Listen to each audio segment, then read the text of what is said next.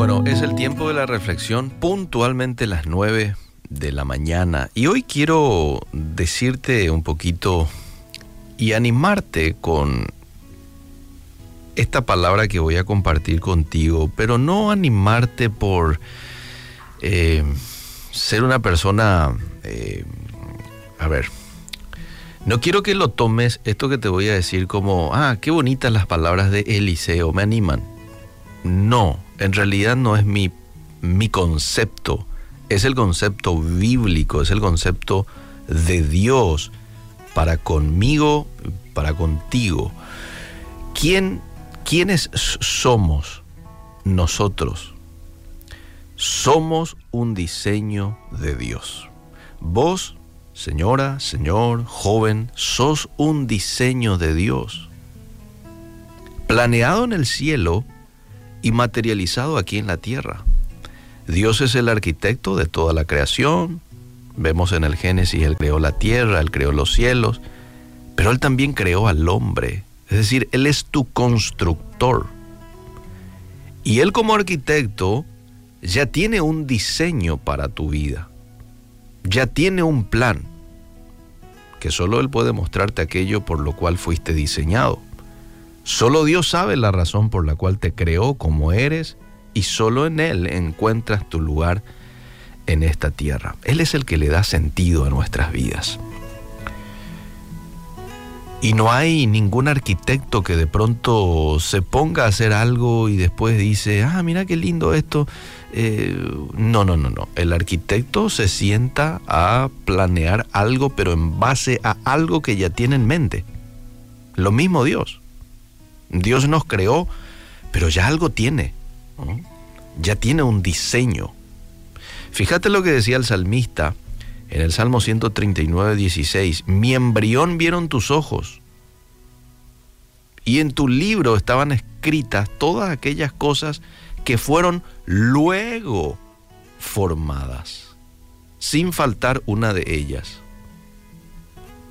En tu libro estaban escritas todas aquellas cosas que luego, futuro, fueron formadas, sin faltar una de ellas.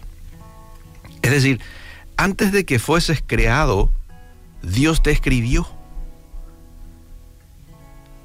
Qué emocionante esto, ¿verdad? No lo digo yo, te das cuenta, lo dice la Biblia. Antes que fueses creado, Dios te escribió, Dios te dibujó. Y todo lo que Dios escribió, planeó y diseñó acerca de ti tiene un cumplimiento. Nadie Nada puede estropear aquello que Dios planeó acerca de ti. Únicamente vos, si te resistís a no hacer y a no vivir conforme a su voluntad. Qué peligroso esto. ¿eh?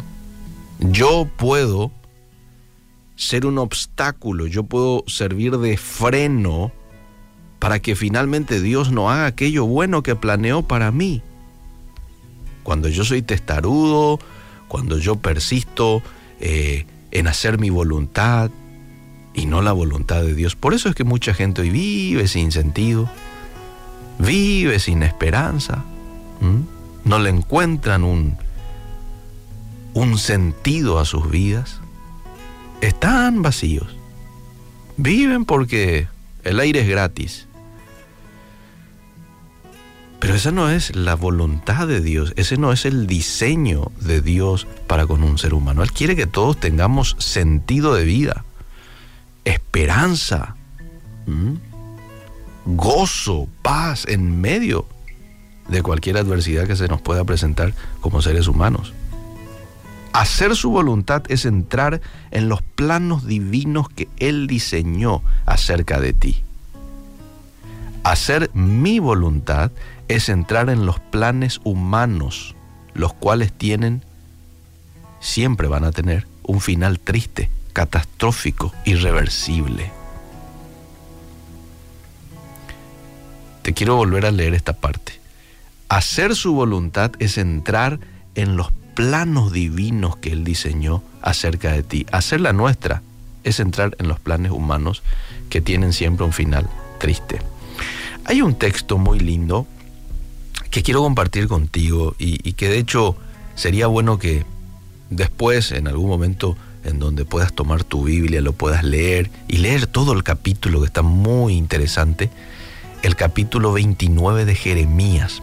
Bueno, allá en el versículo 11 dice lo siguiente, yo sé los pensamientos que tengo acerca de vosotros, dice Jehová. Y después él dice qué tipos de pensamientos es el que él tiene hacia nosotros. Pensamientos de paz y no de mal, para daros el fin que esperáis. ¿Mm? Si Dios tiene planes buenos y de paz para mí, ¿por qué estoy viviendo sin paz? Se podría preguntar alguien. ¿Por qué estoy viviendo sin gozo?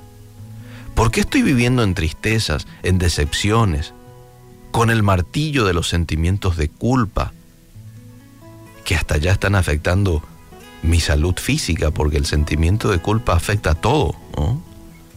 afecta nuestra mente, pero no se queda allí solamente. Afecta todo nuestro cuerpo. Bueno, a, las personas que se están haciendo esta pregunta, la respuesta es sencilla, porque no estás viviendo dentro de la voluntad de Dios. Así nomás. Por eso muchas veces sufrimos las consecuencias de tantos errores y metidas de pata porque dejamos a Dios a un lado para seguir nuestro deseo, nuestro plan, nuestros proyectos, hacer nuestro propio camino y no seguir el que ya está estipulado como el camino correcto. No hay mejor cosa, amable oyente, que vivir en el proyecto de Dios.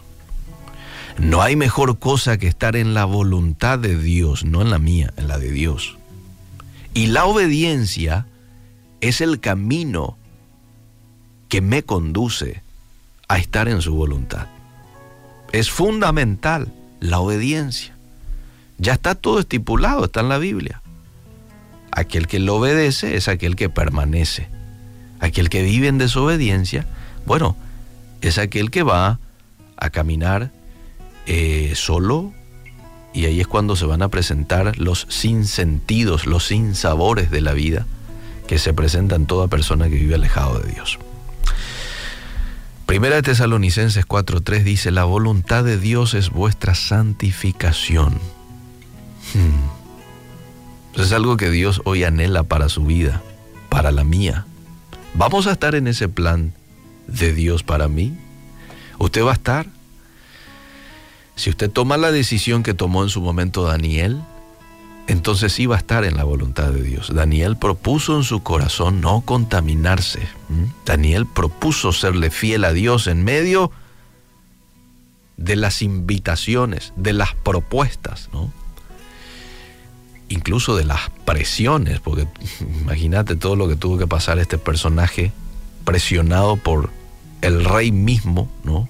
a salirse de aquello que él pensaba era lo correcto, serle fiel a Dios. Y bueno, este, sufrió las consecuencias, fue lanzado al foso de los leones y demás. Pero ¿sabes qué? Dios estuvo allí con él, porque Dios está con el obediente. Dios protege al obediente. Termino con esto. No eres una pieza perdida en este mundo. Sos una persona clave que está en los planes de Dios. Tal vez hasta hoy vivía sin sentido, mecánicamente, confuso y sin encajar en el lugar correcto.